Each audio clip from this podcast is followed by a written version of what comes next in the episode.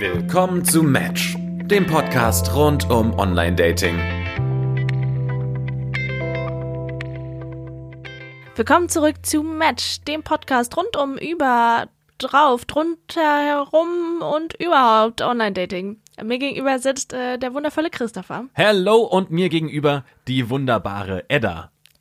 Ich habe gedacht, wenn wir jetzt schon über und unter und mit und übers mischen, dann machen wir wundervoll und wunderbar. Dann haben wir nämlich auch beide Varianten. Ja, es ist eine Zeit voller Wunder, Christopher. Eine Es ist Zeit Weihnachtszeit. Voller Wunder. Was ist los bei dir? Ich brauche ein Update. Wir fahren in Urlaub, Geil. Wann? Tina und ich, am Ende des Jahres Wohin? nach Portugal. Wie lange? Ähm, ein bisschen über eine Woche roundabout. Und ähm, haben gesagt, da haben wir keine Lust drauf auf den ganzen Kram, der hier auf äh, uns wartet. Silvester? Ja, einfach total ätzend. Ich mag Ja. Silvester einfach nicht. Letztes Jahr war Ich ich auch auf einer. Silvesterparty und ähm, das war eigentlich, du sitzt zusammen mit ein paar Leuten, von denen du die Hälfte auch nicht kennst, wartest auf das Feuerwerk, was super ätzend ist hier in Berlin, weil du einfach so viele Leute hast. Also du hast ja diese engen Straßen, je nachdem, wo du halt wohnst. Silvester in Berlin ist halt Krieg. Und dann fangen die an, als ob die das ganze Jahr nur darauf gespart hätten, diese Böller loszulassen. Und dann fliegen die in die Luft und teilweise auf deinen Balkon und explodieren irgendwo an deinem Fenster. Und eigentlich macht es keinem so richtig Spaß. Und dann Nee. Bin ich da auch recht froh drüber zu sagen, dann dieses Jahr nicht, zumal sich meine regelmäßigen Alternativen bis auf eine so mehr oder weniger zerschlagen haben, wo ich sonst zu Silvester hingegangen bin. Das ist halt auch krass überbewertet, dieser Abend, ne? Alle sind so, was machst du Silvester, was machst du Silvester, Monate vorher? Und es ist so, calm the fuck down, so, es ist ein fucking Abend. Total. Und dann zu sagen, wir fahren halt in diesem, in dieser Winterzeit irgendwo hin, wo es ein bisschen wärmer ist. Also es ist jetzt nicht Sonnenschein und äh, krass heiß, aber zumindest so, dass man sagen kann, 15 Grad roundabout. Easy. Man kann mal rausgehen, vielleicht noch ein T-Shirt tragen. Das ist der Plan. Zumindest. Und ansonsten gibt es keinen großen Update Quatsch, den ich zu erzählen habe. Ja. Mir ist gerade kein Wort eingefallen, wie ich sonst nennen soll. Ja. Nein, es gibt tatsächlich nicht viel zu erzählen, außer dass wir gerade sehr viel backen gemeinsam und viel experimentieren, was Backen Und, und angeht. warum hast du hier nichts mitgebracht?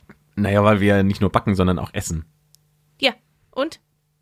Naja, weißt du, das ist so eine, eine gute Kombination. Wenn du gerne isst und gerne backst und gerne backst und gerne isst, dann hast du so quasi beides auf einmal. Dann Ja, backst du aber, erst aber und du hast auch sehr gute Podcast-Partner und sehr gute Tonmenschen, die uns helfen. Und mit denen könntest du das ja wohl teilen. Wir hatten das letzte Mal schon die Diskussion über die Zimtschnecken.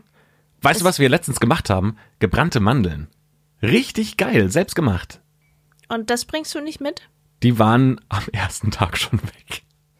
Wir hatten halt einfach nur diese Mandeln gemacht und die waren einfach nicht mehr da Das am nächste. Mal machst du die doppelte Menge und bringst bitte was mit. Das verlange ich jedes nächste Mal, wenn Die wir waren Podcast so lecker. aufzeichnen. Und wir haben irgendwann krass gefailt, weil wir Popcorn äh, selbst machen wollten. Wir haben fünf Versuche gebraucht, bis wir überhaupt annähernd schmackhaftes Popcorn machen konnten. Es war ansonsten immer super eklig. Es war einfach verbrannt oder das hat mit dem Zucker nicht so richtig funktioniert oder du hast einfach 15 Minuten lang dieses Öl erhitzt und es ist nichts passiert. Also so wirklich waren wir da nicht ähm, fähig, gutes Popcorn zu machen. Peter und ich essen beide nur salziges. Und das ist dann Wirklich? total easy. Ihr Ja. Monster. ja, es war, äh, als wir bei so einem zweiten Date im Kino waren und ich gesagt habe, so, ich muss jetzt total eklig sein. Ich mag salziges Popcorn lieber. Dann meinte er so, ja, ich auch. Und ich war so, ja. Da wusste ich, er ist, er ist der richtige Mann. Wobei salziges kann ich noch respektieren. Butterpopcorn. Das ist der Sprühkäse der Popcornwelt. Was ist Butterpopcorn? Kennst du nicht Butterpopcorn? Nein. Das ist, ich habe es bisher nur in den USA gesehen. Es ist halt einfach Popcorn und dann schmeißt du da ein Stückchen Butter drauf und dann schmilzt die Butter und dann schmeckt das ganze Popcorn nach Butter. Ih. Das ist super eklig. Ich muss sagen, salziges Popcorn habe ich auch erst vor ein paar Jahren entdeckt. Ähm, als ich ähm, Auslandssemester in Bangkok war. In Bang also in Thailand gibt es irgendwie ganz viele verschiedene crazy Popcorn-Sorten. Da ist irgendwie das Süße, da ist irgendwie Käse, Barbecue und noch irgendwas. Und das Problem war, die meisten Leute da essen halt salziges. Und das heißt, so Käse, Barbecue und süß ist halt, sind halt so die Seit, also die unbeliebten Sorten. Und irgendwie haben die es immer geschafft, dass die drei sich vermischt haben. Das heißt, wenn du Süßes bestellt hast, kann es halt auch immer sein, wenn du reingreifst, dass du auch gleichzeitig, äh, ach so, Käse war auch noch, dass du irgendwie Käse, Barbecue oder süß kriegst. Und das ist ein bisschen eklig. Und deswegen habe ich dann immer das Salzige gegessen und bin dann dabei geblieben. Und ich fand's richtig geil. Also zumindest eine Sache, wenn nicht schon die große Liebe, die du dir aus deinem Auslandssemester in Bangkok mitgenommen hast. Dann wenigstens das salzige Popcorn. Was ist denn dein Update? ich bin hungover as fuck. Ich bin so verkatert. Es ist ein fucking Mittwoch und ich bin verkatert. Ich habe den ganzen Tag schon richtig gelitten. Also, Warum wenn ich heute, gestern gesoffen? wenn ich heute nicht so energetisch bin, Branchenevent Okay. und äh, ja, ja, ich arbeite in einer sehr trinkfesten Abteilung. Ja, Aber ich, ich fühle dich so ein bisschen. Ich war gestern bei einem ehemaligen Kollegen zu Hause und der hat die Angewohnheit, so er hat, hat ähm, dann gestern erzählt, dass er auf der einen Seite der Familie griechische Wurzeln hat, auf der anderen, ähm, was was ich glaube, ähm, ich habe es leider vergessen. Ähm, auf jeden Fall sehr gastfreundliche ähm, Familien und ihm ist es immer ein sehr großes Anliegen, dass die Leute genügend zu essen und zu trinken haben. Das heißt, er hatte dann für die vier Leute, die wir waren, so einen ganzen Topf Glühwein, dann vier Flaschen Whisky, dann hatte zwei Quiches gemacht, ähm, noch eine Holy Suppe shit. dazu, alles super lecker. Aber dann irgendwann, wenn du an den Punkt kommst, wo du sagst, okay, du hast jetzt mal ein, ein Stückchen Glühwein getrunken, der by the way quasi nur nach Alkohol geschmeckt hat und um den Alkoholgeschmack abzulindern, wir Rum da reingemischt haben. So ungefähr das war das vom Geschmack. ein Trugschluss. Dann ähm, ging es weiter zu Whisky und dann hat er die Angewohnheit, dass er nicht leere Whiskygläser sehen kann. Oh, das heißt, sobald dein Whiskyglas einmal leer ist, kommt er und bietet dir schon irgendwie drei neue Alternativen an, die er dir dann auch noch entsprechend anpreist Oh und äh, dich dann auch noch fragt, so was willst du denn? Was ist denn so dein Lieblingswhisky? Und dann sagst du, ja, ich mag eher die milden. Ah, da hab ich was zu Hause und bietet dir gleich den nächsten an. Was im Moment des Trinkens oder des Daseins gar nicht so schlecht ist, aber dann, je länger der Abend dauert, desto anstrengender wird das. Ich habe das Gefühl, ich werde langsam zu alt dafür. Ich war letzte Woche, war ich so viel unterwegs. Ich war keinen Abend zu Hause. Habe mich immer irgendwie mit Freunden getroffen oder Konzerte oder Events oder irgendwas. Das heißt, ich habe sechs von sieben Tagen der Woche getrunken und war dann, äh, ich war so fertig mit der Welt. Ich war so, ich war Dienstag oder Mittwoch schon so am Arsch. Ich kann es nicht mehr. Und ich bin jetzt so, äh, wann ist Wochenende? Ich muss mich hinlegen und schlafen. Nein, du hast jetzt 20 Jahre Leiden und dann kommst du irgendwann an den Punkt, an dem so meine Eltern jetzt sind, wo die Leber sagt, ach, mir ist doch alles egal. Und dann kannst du trinken ohne Ende. Dann kannst du auch bis 4 Uhr nachts durchtrinken. Aber dann am nächsten Morgen, Punkt 7 Uhr, bist du einfach wieder fit. Dann bist du so richtig fit und hast nicht mehr diesen Kater, sondern sagst einfach, boah, ich kann das. Ich habe jetzt 50 Jahre, ich habe zwei Kinder großgezogen, 50 Jahre Lebenserfahrung oder 60. Was soll mir das bisschen Alkohol jetzt noch antun und dann einfach knallhart durchziehen? Ja, ich äh, freue mich schon auf diesen Punkt, weil heute leide ich sehr. Aber da muss man, da muss man durch. Ich bin nicht neidisch auf dich. Nee. Boogie. Jetzt hören wir mal auf, über salziges Popcorn und unsere Alkoholeskapaden zu sprechen, sondern reden mal über das Thema der heutigen Folge, Eifersucht. Würdest du sagen, dass du ein eifersüchtiger Mensch bist?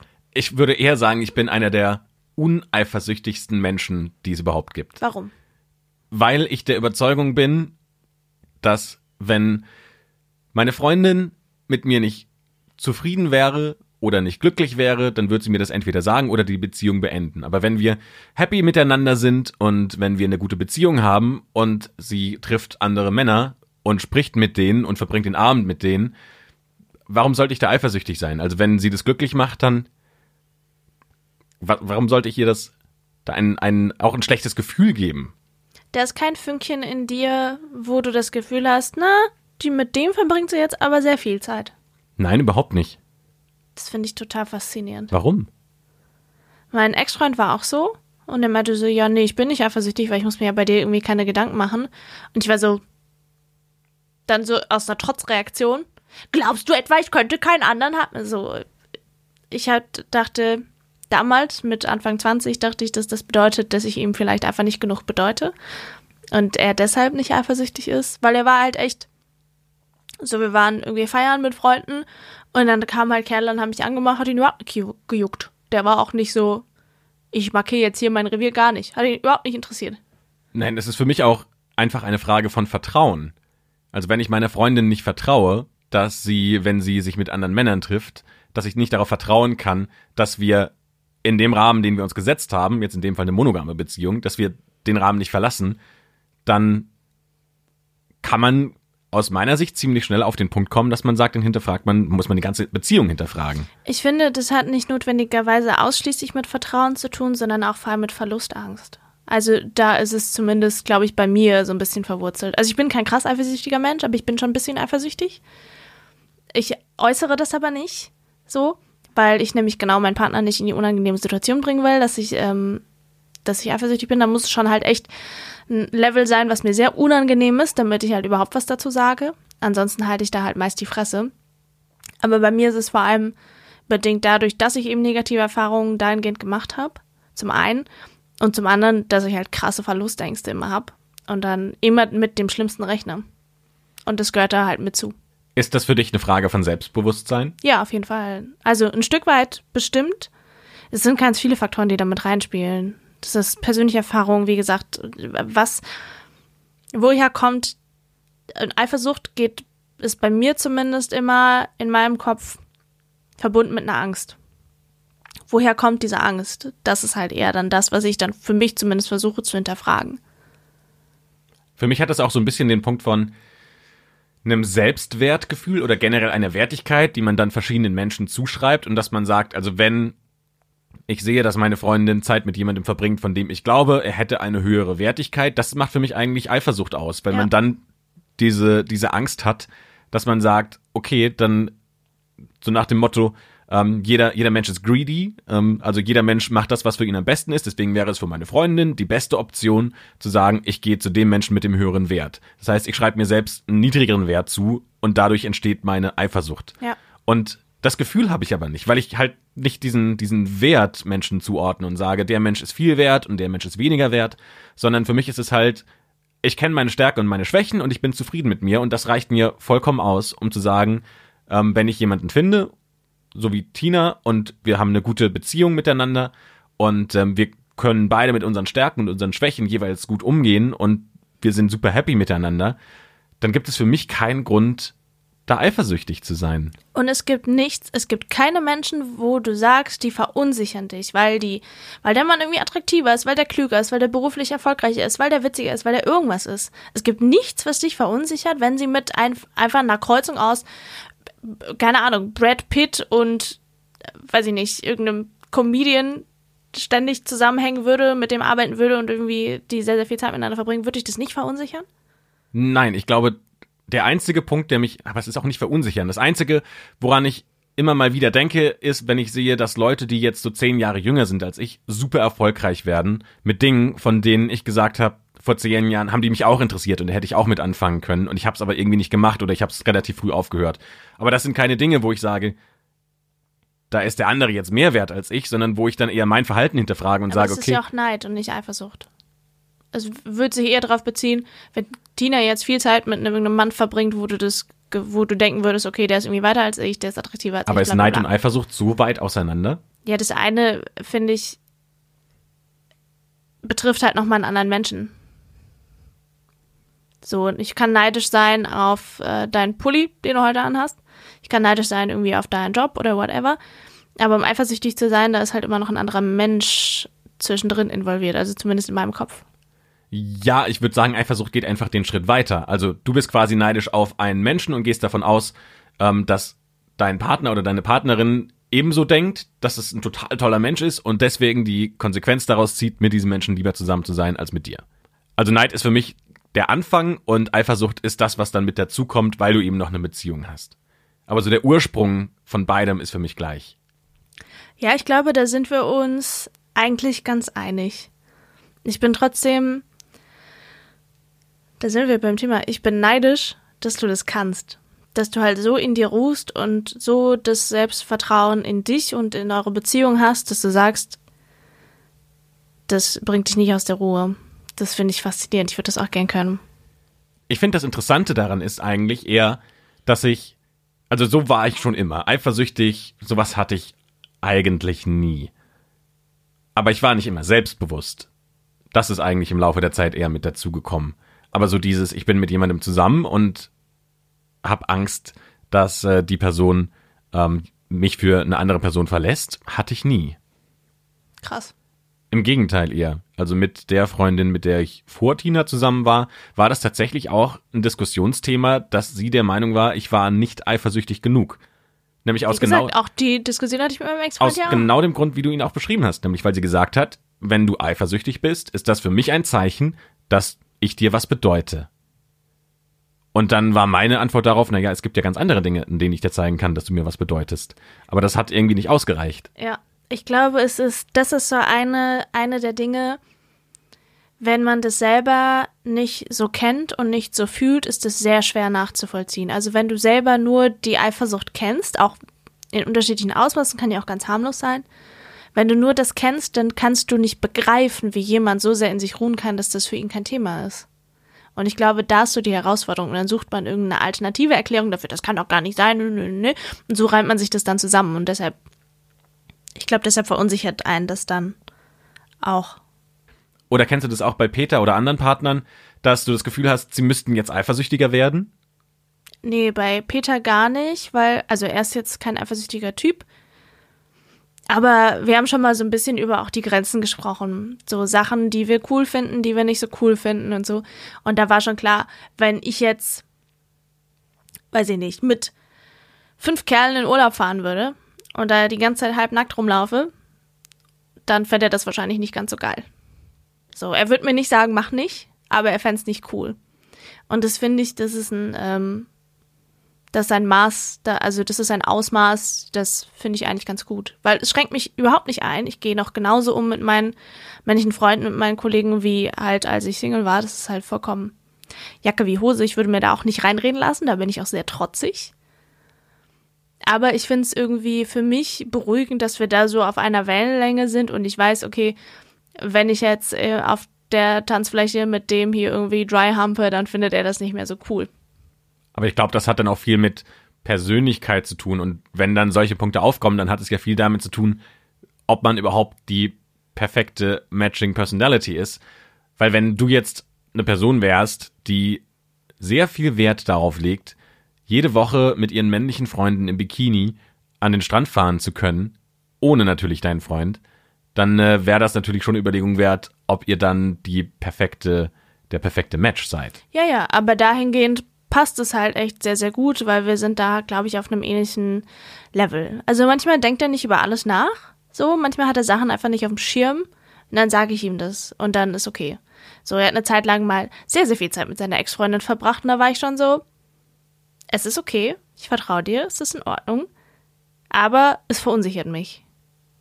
So. Und das habe ich ihm dann auch gesagt. Und das war dann auch okay. Da hat er gesagt, ja, gut, kann ich verstehen. Wenn du dich so oft mit deinem Ex-Freund treffen würdest, würde mich das wahrscheinlich auch ein bisschen verunsichern, fände ich wahrscheinlich nicht ganz so geil. Das wird mich tatsächlich auch überhaupt nicht stören.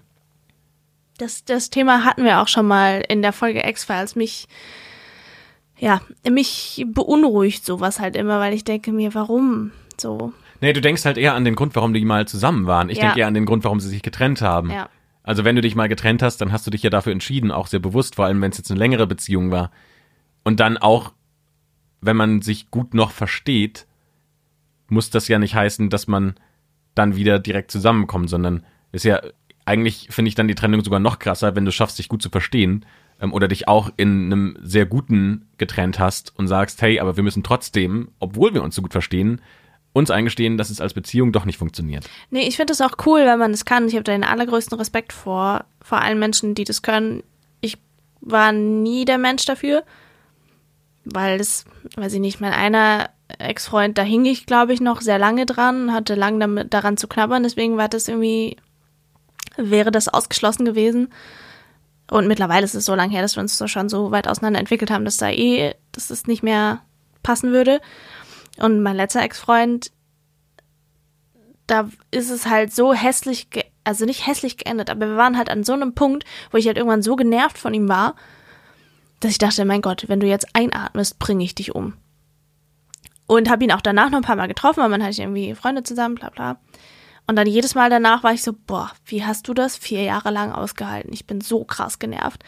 Und deswegen, ähm, in meinem Kopf muss auch Peter beispielsweise da überhaupt nicht eifersüchtig sein, weil ich bin halt so an einem Punkt, wo ich halt so viel Scheiße in dieser Beziehung so mitgemacht habe, wo ich so viel Resentment auch einfach habe, dass es nicht auch nur ein Anflug eine Option gäbe, dass da jemals wieder irgendwas passieren würde.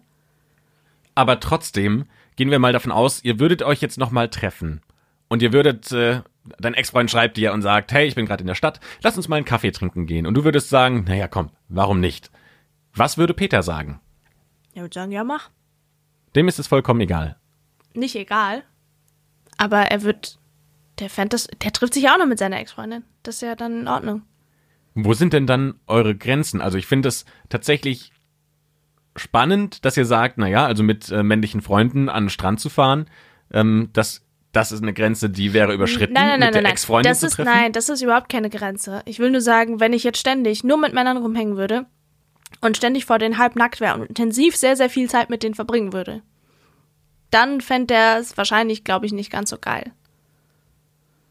So, das ist es nicht, ich kann tun, also so oder so kann ich tun und lassen, was ich will, Punkt. Aber es gibt ein paar Sachen, da würde er sich unwohl mitfühlen und darauf nehme ich natürlich dann Rücksicht. Plus, die entsprechen sowieso nicht meinem Naturell. Von daher ist da die Problematik gar nicht da. Aber jetzt, ähm, wir haben ja darüber gesprochen, also wir reden jetzt über Eifersucht vor allem im körperlichen Sinne. Also wenn man jetzt in einer monogamen, geschlossenen Beziehung ist, ist Betrug oder Betrug in dem Sinne vor allem körperlicher definiert, ne? Keine Ahnung, Fremdknutschen, Fremdgehen, whatever. Was ist mit emotionalem Betrug? Was ist denn emotionaler Betrug? Das stelle ich jetzt mal so in den Raum. Ich glaube, sowas ist das ein Ding, was es gibt? Ich habe leider keine Ahnung, was du mit emotionalem Betrug. Also, wenn du halt beispielsweise zu deinem Partner eine emotionale Distanz aufgebaut hast, ihr euch einfach nicht mehr so nah seid, aber du diese Nähe mit anderen Menschen hast, mit denen du dir physisch nicht nah bist, aber eigentlich das Emotionale mehr mit denen teilst als mit deinem Partner. Also ich würde jetzt mal folgendes Beispiel wählen, dass ähm, ist eine Beziehung und er fängt irgendwann an zu zocken und hat irgendwie irgendwelche Dudes, äh, die er auf irgendeinem, in irgendeinem Game kennenlernt und verbringt mit denen jeden Abend Zeit und verbringt dafür keine Zeit mehr mit der Freundin. Das ist ja jetzt keine körperliche keine körperliche Eifersucht, die da entsteht, aber es geht ja dann um den Punkt, also nicht mehr um den Punkt Verlustangst, sondern um den Punkt, die Beziehung ist nicht mehr das, was sie vorher war, weil jetzt ein anderer Punkt reingekommen ist, wie eben dieses Zocken. Muss ja nicht mehr irgendwie online sein, kann ja auch einfach sein, zocken einfach so auf irgendeiner Konsole, whatever, ähm, und äh, damit verbringt man mehr Zeit mit Spielen als mit Freundinnen. Das würde ich jetzt mal darunter kategorisieren. Ähm, jetzt weiß ich aber gar nicht mehr, was die, äh, die, die, die große Frage dahinter war, mit der wir das Es, erörtert in, haben. inwieweit ist es ein, kann man nicht nur physisch betrügen, inwieweit kann man das auch emotional und inwieweit tut man das ein Stück weit vielleicht auch und wo ist da die Grenze? Gibt es eine Grenze? Ist das überhaupt ein Ding? ja, ich Das glaube, ist eine ne, Frage, die ich mal so in den Raum stelle. also, also gibt es das, ja, gerade erklärt. Ähm, wo ist die Grenze? Ähm, schwierig. Das definiert sich ja immer zwischen den Partnern selbst. Genau, das ist es. So, und bei physisch kannst du halt ganz klar sagen, okay, fremd knutschen, fremd vögeln, das sind halt in den meisten Beziehungen, die monogam sind, sind das halt so die Sachen, die halt nicht gehen. Und das ist relativ eindeutig. Aber bei emotionalem, was ja eigentlich, wenn man darüber nachdenkt, deutlich schwerwiegender ist als physisch eigentlich, da gibt es das überhaupt nicht. Würde ich kurz einhaken, weil ich nämlich finde, dass bei dem physischen nämlich ja das Emotionale mit dazukommt. Also das Körperliche ist ja ein on top und nicht ausschließlich körperlich. Ja, ja, aber ähm, ich sag mal jetzt rein von von den Key Facts quasi, also rein von X ist passiert, Y ist die Folge. X ist relativ eindeutig, du hast jemand anderen geküsst, das emotionale Involvement dahinter, das ist nochmal irgendwie sowieso was ganz anderes. Aber es ist rein von ne, dem wahrnehmbaren Fakt ist es halt sehr eindeutig. Aber ich finde, wir müssen da auch noch mal kurz differenzieren, weil es gibt die Eifersucht und Eifersucht ist die Angst, dass etwas passieren könnte. Und dann gibt es ja aber die emotionale Verletzung, die passiert ist, wenn was passiert ist. Das ist für mich aber noch mal eine andere Ebene. ja, das, das auf jeden Fall, ja. Das ist ja dann der nächste Schritt. Aber um noch mal kurz zurückzukommen zu diesem emotionalen Punkt, ähm, finde ich, ist es auch wichtig, da noch mal zu überlegen, was ist denn der Hintergrund davon? Also zum Beispiel dieses Zockenthema ist ja ein klarer Punkt, wo man quasi ähm, seine Zeit ausschließlich die Zeit und quasi die Beziehungsvorstellung verletzt. Aber du kannst es ja auch zum Beispiel anders machen, indem du ja auch tatsächlich diese emotionale Ebene mit verletzt, indem du zum Beispiel wichtige Dinge, die du eigentlich mit deinem Partner oder deiner Partnerin besprechen würdest, plötzlich mit anderen Menschen besprichst. Das heißt, du hast da auch nochmal so einen Vertrauensentzug. Verstehst du, was ich meine? Ja. Ich glaube, das ist halt eine unfassbare Kränkung. Aber es ist auch, finde ich, hier wieder ein schmaler Grad. Also es gibt Themen, wo ich sage, es passiert XYZ und da rede ich vielleicht erst mit meiner besten Freundin drüber, bevor ich meinem Partner sage, weil in manchen Situationen kann sie vielleicht einfach besser drauf reagieren als mein Partner oder sie kann mit an einigen Situationen vielleicht besser umgehen als er. Aber ist das nicht der Anspruch eines jeden Partners zu sagen, dass man der erste Ansprechpartner für alle, alle Lebenslagen ist? Nee, ich finde nicht. Also ich finde, ja, man sollte alles mit seinem Partner teilen können und, ne? Aber ich glaube, es ist illusorisch zu glauben, dass ein Mensch alle emotionalen Bedürfnisse erfüllen kann. Ich erwarte von einem Partner nicht, dass der mir mit jedem Wehwehchen so eine Unterstützung bieten kann, wie es immer der jeweilige Optimalmensch könnte. Also beispielsweise meine beste Freundin kennt mich seit 15 Jahren. Wenn, und den Fall hatten wir vor ein paar Monaten, wenn was Schlimmes passiert, kann sie nochmal ganz anders mit mir umgehen als Peter das könnte. Einfach weil sie mich so lange kennt und meine Entwicklung irgendwie mitverfolgt hat und dann nochmal ganz anderes darauf eingehen kann und mir auch emotional ein ganz anderes Feedback geben kann. So. Peter hingegen ist halt ganz, ist halt einfach für mich da. Der geht halt in gewissen Situationen anders mit mir um, als sie das tun würde. Und das ist beides ganz wundervoll und hat auf jeden Fall beides seine Daseinsberechtigung und hilft mir beides. Aber in einigen Situationen brauche ich halt eher das eine und in anderen eher das andere. Das heißt nicht, dass ich das mit meinem Partner nicht teilen werde. Aber in einigen Dingen ist er vielleicht nicht die Nummer eins, der ich direkt erzähle, weil. Aber würdest du es zumindest anmoderieren? Also du könntest ja sagen, Peter, pass auf, da ist jetzt irgendwas passiert, das ist gerade ein Thema und ich finde es wichtig zu besprechen, aber ich bespreche das zuerst mit meiner besten Freundin ähm, und äh, weil die kennt mich schon. Weil das wäre ja dann nochmal ein Unterschied, ob du das einfach machst und dann danach zu Peter kommst und sagst, ey, ich habe das übrigens auch schon mit meiner besten Freundin besprochen, hier ist das Ergebnis, ähm, ich mache jetzt Yoga. Oder ob du sagst, Peter, ich habe ich hab ein ganz großes Problem und ich weiß nicht, ob Yoga mir dabei hilft. Ich bespreche das jetzt mal mit meiner besten Freundin. Es kommt echt immer auf das Thema an und auf das Ausmaß dessen. Aber wie gesagt, ich finde es halt naiv zu glauben, dass ein Mensch alles abdecken kann. Ich glaube, es gibt verschiedene Menschen, die für verschiedene Dinge das Optimum sind. Also auch so plumpe Sachen wie Hobbys.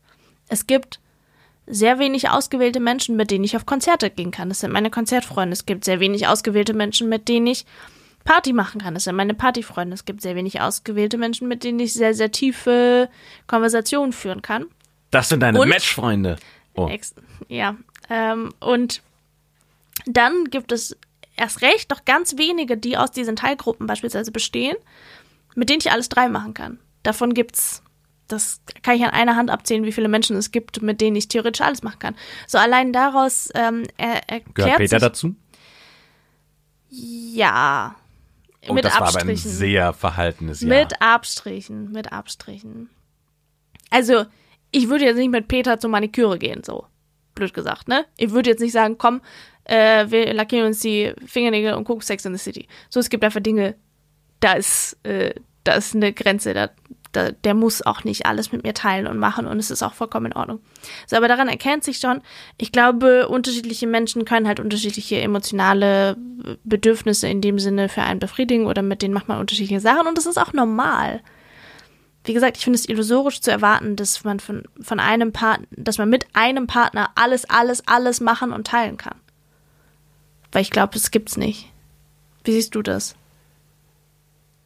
Ach, ich glaube, es kommt sehr aufs Thema an. Also ich glaube, je oberflächlicher das Thema wird, desto einfacher ist es, das aus der Beziehung oder nicht, nicht als Priorität in der Beziehung zu machen, sondern das mit anderen Menschen zu besprechen. Es gibt ja auch Dinge zum Beispiel, bei denen ist Tina nicht beteiligt. Also zum Beispiel, wenn es um den Podcast geht, dann kriegt Tina manchmal meine Gedanken mit und ähm, dann die Ergebnisse. Aber so den, den intensiven Diskussionsprozess darüber, was wir jetzt machen, ist halt eine Sache zwischen uns beiden und äh, wie wir damit weitermachen wollen. Ähm, und das wäre jetzt nichts, wo ich sagen würde, Tina, ich muss jetzt unbedingt mit dir über unseren Podcast sprechen, sondern das ist mehr so mal ein Gedanke, der kommt und dann finde ich das Feedback cool und dann ist aber die Diskussion auch schon beendet. Also das quasi der, das Bedürfnis, das mit ihr zu besprechen, existiert nicht und genauso bin ich mir aber sehr sicher, dass bei ihr auch das Bedürfnis besteht, nicht jedes Detail alles mit mir durchdiskutieren zu müssen. Ja. Und so sehe ich das andersrum auch. Also ich bin gerne ein Spielball für Dinge, wo sie gerade sagt, da brauche ich jetzt noch mal ein Feedback und Dinge beschäftigen mich gerade. Und wenn sie sie intensiver beschäftigen, dann interessiert mich das sehr, was sie dazu denkt oder was sie gerade beschäftigt. Aber wenn es jetzt nur so eine Entscheidung zwischen, ähm, soll ich mir jetzt äh, eine blaue oder eine grüne Bluse kaufen, ey, kauf dir welche du willst, zeig's mir kurz, ich sag dir, welche besser aussieht. Und dann lasse ich dich mit der Entscheidung auch alleine. Ja, aber es ist, äh, glaube ich, eine Beziehungsdynamik, die bei ganz unterschiedlichen Menschen auch unterschiedlich ist. Es gibt ja Paare, die sind quasi, die verschmelzen dann zu einem so einem Menschklumpen und sind dann quasi eins und teilen halt alles, alles, alles, alles, alles miteinander. Von ich habe mir die Fingernägel geschnitten bis ähm, das will ich mit meiner Karriere in den nächsten zehn Jahren machen. Und ich glaube, da geht's halt vor allem auch wieder um das Stichwort Kompatibilität, genauso wie eine irgendwie ist, glaube ich, das Leben deutlich einfacher macht, wenn beide das gleiche Verständnis von Eifersucht haben, gleich das, beide das gleiche Verständnis haben, was es bedeutet, physische Grenzen zu überschreiten, was es bedeutet, emotionale Grenzen zu überschreiten, hilft es eben auch zu wissen, was möchte ich mit meinem Partner teilen und was nicht. Und wenn das deckungsgleich ist, glaube ich, macht es das Leben sehr viel einfacher. Also gibt es nicht nur einen optimalen Menschen, sondern auch einen optimalen Partner. Du hast das Wort Optimalmensch für deine beste Freundin benutzt. Ach ich so, fand, ja. das, äh, fand das ein ganz spannendes Wort. Optimalmensch. Ja. Das ist gut. So speichere ich sie jetzt demnächst in meinem Handy ab. Ja. Dann heißt sie nicht mehr beste Frau der Welt, sondern Optimalmensch. Richtig, genau. Ja, sie ist mein Optimalmensch. Wäre sie ein Mann, hätten wir schon geheiratet, auf jeden Fall. So äh, spielt das Schicksal manchmal böse mit dir mit. Mm, Aber kommen wir noch mal kurz zurück zum Thema körperlich Eifersucht, Grenzen, Betrug. Was ist bei dir die Grenze? Was, also, angenommen, tanzen. Tina tanzt mit einem Typen und die reiben sich relativ heftig aneinander. Ist das für dich schon eine Grenzüberschreitung? Fände ich uncool. Würde ich ihr auch sagen. Aha, also bist du ja doch ein bisschen eifersüchtig. Aber was hat das mit Eifersucht zu tun? Also, Eifersucht wäre für mich, wenn wir gemeinsam in einen Club gehen und ich würde ihr vorab sagen, Tina, pass auf, heute, also du, du tanzt nicht mit anderen Typen, damit es klar ist. Nee, finde ich nicht. Das ist interessant. Ausgerechnet jetzt zum Ende kommen wir auf diesen Punkt. Scheiße, wir hätten das früher anfangen sollen. Ähm, nee, ich finde, das ist. Ich finde, es hat nichts mit, mit Eifersucht zu tun, sondern mit der Frage von, es ist für mich eine Respektsfrage. Ja, aber siehst du, in meinem Kopf beispielsweise ist Eifersucht nur die Stimme, wo ich denke, oh, hat, äh, also wenn ich jetzt du wäre, würde ich sagen, oh, hat der Typ vielleicht Interesse an ihr? Macht sie da vielleicht was? Vielleicht finden sie den auch toll. Das wäre nicht, dass, also nicht, dass da was passiert. Das wäre für mich schon Eifersucht. Eifersucht heißt noch lange nicht, dass ich jemandem vorschreibe, was sie zu tun und zu lassen haben. Der andere Typ wäre mir egal. Der, der kann auch gerne in sie verliebt sein, wäre mir immer noch egal. Ähm, weil das ja keine Sache zwischen dem Typen und mir ist, ähm, sondern zwischen Tina und mir. Ja, aber Und- Eifersucht beispielsweise in meinem Kopf fängt schon damit an, dass du dich fragst, würde sie was mit ihm machen wollen? Macht sie vielleicht was mit ihm? Nein, da hätte ich gar keine Angst vor. Aber es ist halt, also für mich ist Eifersucht die Angst davor, dass jemand die Grenze überschreitet. Genau. Und die Grenzüberschreitung ist für mich dann der nächste Schritt. Genau, das ist dann sie, der Betrug letzten Und wenn Endes. sie mit jemandem tanzen würde, hypothetisch, ähm, dann wäre das für mich die Grenzüberschreitung. Und Ja. dann würde ich sagen, das, das ist was, was ich nicht gut finde. Ja. Aber ich hätte nicht Angst davor, dass es so ist. Also ich würde jetzt nicht anfangen, ihr nachzuspionieren und Freunde in den Club mitzuschicken, nur um zu gucken, ob sie es wirklich nicht macht. So viel Vertrauen habe ich dann schon. Okay, also, Dry Humping auf einer Tanzfläche findest du nicht cool, aber ist für dich noch kein Betrug. Nö. Äh, so ein kleiner Schmatzer auf den Mund. Nö. Küssen, also richtig küssen ist für mich die Grenze, wo ich sage, das, das wäre für mich der körperliche Betrug. Also knutschen. Ja, weil nämlich Knutschen ja auch schon quasi eine, eine emotionale, sexuell aufgeladene Aktion ist. Macht das für dich einen Unterschied, ob man dabei alkoholisiert ist oder nicht? Nein. Ich finde, Alkohol ist keine Entschuldigung. Dann musst du dich so sehr, also wenn du es nicht schaffst, dich alkoholisiert nicht zurückzuhalten, dann musst du dafür sorgen, dass du weniger Alkohol trinkst. Weise Worte. Ähm, glaubst du, du könntest einen Betrug verzeihen? Nein, Betrug ist, also da, das geht's ja, da geht's ja auch um Selbstrespekt. Und wenn du sagst, ich verzeihe jemandem einen Betrug, dann ist das für mich so, dass du jemandem verzeihst, dass er eine deiner striktesten Regeln verletzt hat. Und zwar bewusst. Also es ist nicht so, dass du sagst, oh, ups, jetzt bin ich fremdgegangen, sondern du hast immer eine bewusste Entscheidung, wo du sagst, ich gehe jetzt das Risiko ein, dass die andere Person es rausfindet und dass dann diese Beziehung auseinanderbrechen könnte. Und wenn du das machst, dann hast du meinen Respekt, den ich vor mir selbst habe, enorm verletzt. Und für mich ist das ein ganz klarer, also auch, auch ein Punkt, wo ich vor mir so viel Respekt habe, dass ich sage, ich gehe nicht fremd, weil dann verliere ich den Respekt vor mir selbst. Und deswegen würde ich auch kein, kein Fremdgehen verzeihen. No way. Siehst du es anders? Um, nee, ich bin ganz bei dir. Ähm, aber auch, weil ich da schon ja leider die Erfahrung am eigenen Leib ähm, mitgemacht habe. Und das war sehr, sehr schmerzhaft. Ähm, aber was, stell dir mal vor, du bist Single und du bist irgendwie im Club und da ist ein Mädel und die findest du cute und du willst eigentlich mit ihr rumknutschen. Aber du weißt, dass sie einen Freund hat. Machst du's? Nein. Wenn ich's weiß, dann nein. Weil ich dann auch finde, also das ist ja so ein bisschen so eine Frage von, ähm, darf ich bei jemandem klauen, wenn ich weiß, dass er Geld hat? Ja. Den stört das ja nicht so sehr, wenn sein Fernseher plötzlich weg ist. Der kauft sich einfach einen neuen. Aber das hat, also so wie ich für mich die Regel selbst erachte, dass ich sage, so, wenn jemand mir fremd geht, dann respektiere ich das nicht. Und wenn ich fremd gehe, verliere ich den Respekt vor mir selbst, würde ich genauso den Respekt vor mir selbst verlieren, wenn ich bewusst jemandem anderen ähm, genau in diese Situation bringe. Also wenn ich das weiß, dann ist das einfach, hey, so respektier sowohl dein Gegenüber als auch quasi die Personen, die damit dranhängen. Ja, es gibt Menschen, die haben da eine sehr unterschiedliche Meinung zu. Also ich kenne einige, die sagen, ja, mir doch egal, ich bin ja Single, ich kann ja tun lassen, was ich will. Wenn die Person halt den Partner betrügt, dann ist es halt deren Bier.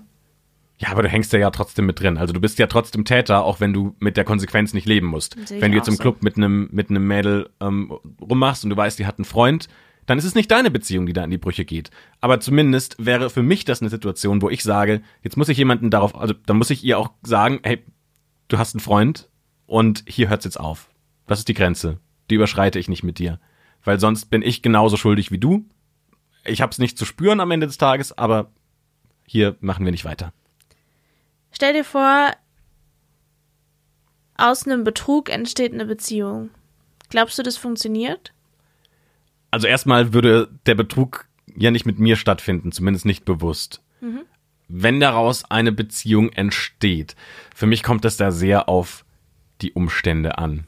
Also was, was ist der Umstand, aus der die Beziehung rauskommt? Also gehen wir mal davon aus, ich wüsste nicht, dass eine, die ich im Club kennenlerne und äh, wir landen bei mir zu Hause und ähm, daraus entsteht eine Beziehung. Ich hätte nicht gewusst, dass sie vorher einen Freund gehabt hätte.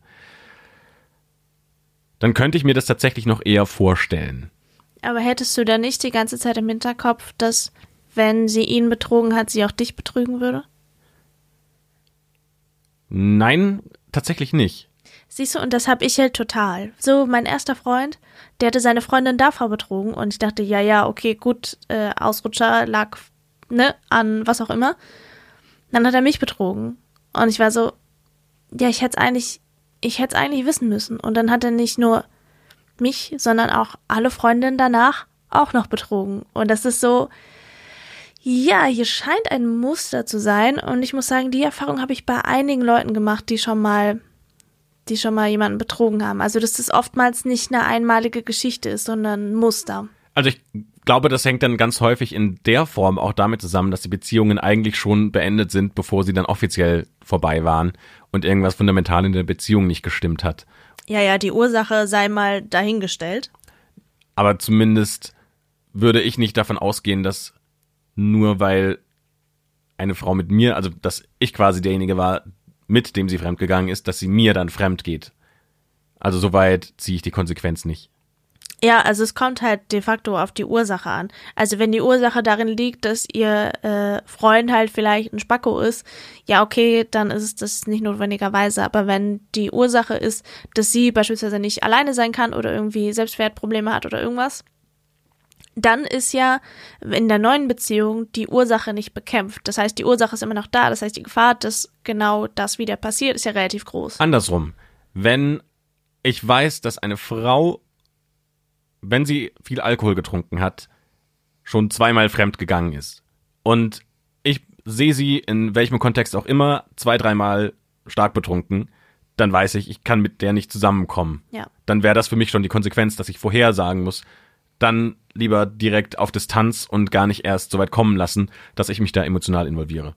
Weil dann ist ja so ein bisschen wie der, der Junkie, der immer irgendwo mit seinen Junkie-Freunden rumsitzt. Du kannst nicht clean werden, wenn alle um dich drumherum Drogen nehmen. Und wenn du ständig dich in diese Situation begibst, wo du schon zwei, dreimal fremdgegangen bist, dann ist die Wahrscheinlichkeit, dass du es nochmal machst, relativ hoch. Oh, eine, eine letzte Frage noch. Wäre es für dich ein Vertrauensverlust, wenn Peter noch sein Profil auf den Online-Dating-Portalen hat? Also Tinder, OkCupid, Bumble. Bei Und vielleicht erwischst du ihn sogar dabei. Also, wenn er nur seine Profile da hätte und da irgendwie nicht mehr auf der App aktiv ist, würde mich das nicht stutzig machen, weil er ist halt auch ein bisschen verpeilt. Würde mich nicht wundern, wenn er das aus Verpeiltheit slash Faulheit einfach vergessen hätte. Aber wenn er das noch, irgend- wenn er da noch mal reinschauen würde, boah, da wäre ich aber reichlich stinkig. Du? Ich weiß ehrlich gesagt gar nicht, ob sie ihre Profile noch hat. Ich habe ich hab meine Profile, glaube ich, noch. Aber ich habe die Apps gelöscht. Aber bist du dann theoretisch trotzdem in der App dann auffindbar? Also hast du die so deaktiviert, dass man dich nicht mehr finden kann? Oder könnte man dich theoretisch sogar noch matchen? Ähm, gute Frage. Uiuiui, vielleicht, vielleicht- können unsere Zuschauer dich ja auch matchen. Vielleicht kann man mich noch matchen. Ich würde behaupten, dass irgendwann ab einer gewissen Inaktivität die Apps dich einfach rausnehmen aus dem Portfolio und dann kann man dich gar nicht mehr ähm, als Profil auffindbar machen. Das mag sein. Aber wisst ihr, wo wir auffindbar sind? Spotify, iTunes, Deezer, überall, wo es Podcasts gibt. Hinterlasst uns gerne eine Bewertung. Und jetzt neuerdings sind wir auch auf Instagram. Ihr findet uns unter Match Dating Official und ähm, könnt uns da gerne Feedback zu unseren Folgen da lassen oder einfach nur sagen, dass wir doof sind. Äh, oder uns eine Mail schreiben, wenn ihr so oldschool seid. Äh, matchdatingofficial, alles ein Wort, at gmail.com. Und wir freuen uns auf euer Feedback. Dann sehen wir uns natürlich auch beim nächsten Mal wieder, wenn es wieder heißt Match, der Podcast über unter mit alles, was dazu gehört zum Thema Online-Dating. Mit Edda. Und Christoph. Bis zum nächsten Mal. Tschüss.